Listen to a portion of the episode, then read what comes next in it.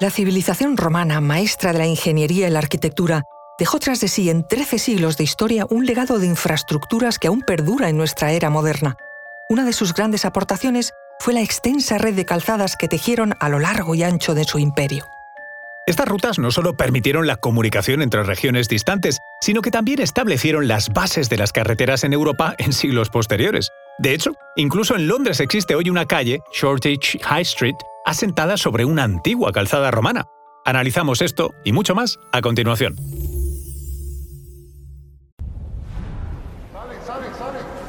Conoce mejor al equipo que protege nuestras costas. Alerta en el mar, el jueves a las 10 un nuevo episodio en National Geographic.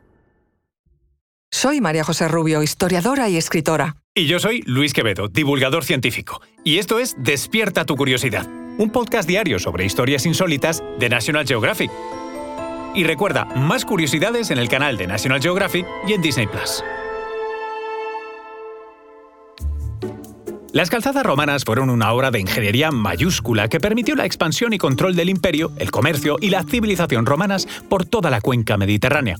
Resulta impresionante ver cómo han sobrevivido hasta nuestros días y cómo 2.000 años más tarde algunas siguen en uso. Las calzadas eran claves para la expansión y mantenimiento de la República y el posterior Imperio romano. Facilitaban el rápido desplazamiento de legiones, la comunicación entre ciudades y la integración de territorios recién conquistados todo mientras promovían el comercio y la cultura entre pueblos.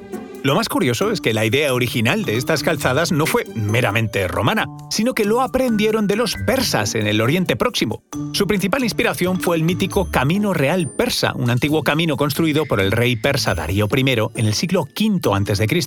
Darío construyó este camino para facilitar una comunicación rápida entre el Oriente Próximo y el Medio. Los mensajeros persas podían viajar a caballo y a pie hasta 2.699 kilómetros en solo siete días. El historiador griego Heródoto escribió sobre esto. No existe nada en el mundo que viaje más rápido que estos mensajeros persas. Ni la lluvia, ni la nieve, ni el calor, ni la oscuridad de la noche les impedirá cumplir con la obligación que se les ha encomendado a la mayor velocidad posible.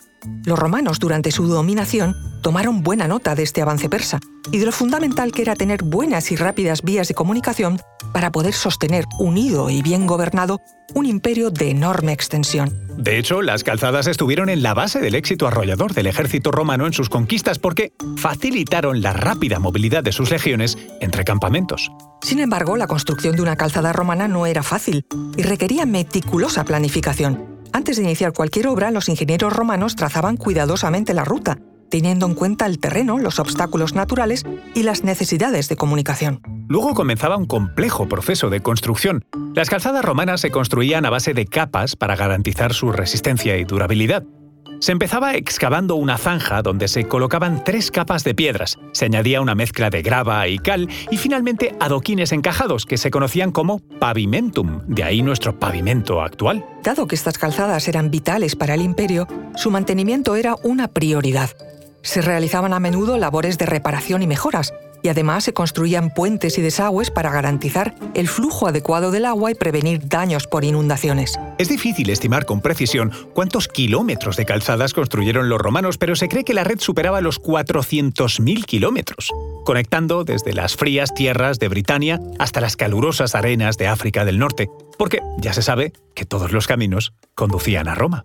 Una de las rutas más famosas del Imperio Romano fue la Vía Apia, construida en el 312 a.C., que conectaba Roma con Brindisi, el puerto comercial más importante del Mediterráneo.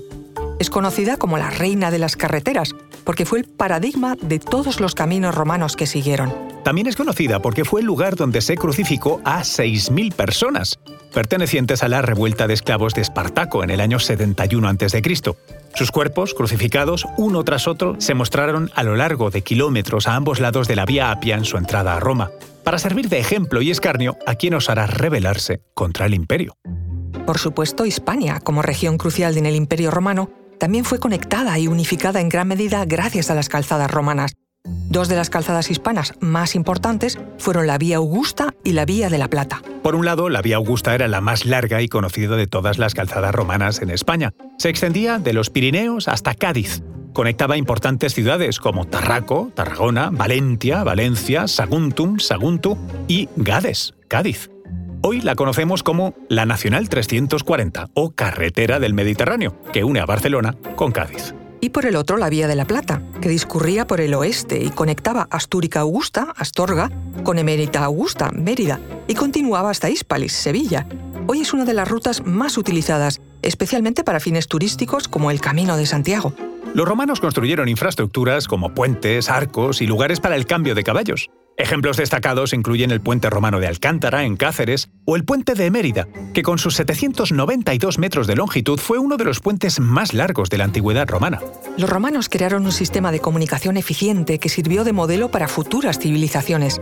Las calzadas son testamento de una visión ambiciosa, de un imperio que entendió que conectar territorios no solo era cuestión de piedra y mortero, sino de fortalecer lazos, fomentar el intercambio y consolidar el poder. Al viajar por Europa y encontrarnos con vestigios de estas antiguas rutas, somos testigos de la grandeza de una civilización que, hace más de 2.000 años, entendió la importancia de unir y conectar a las personas.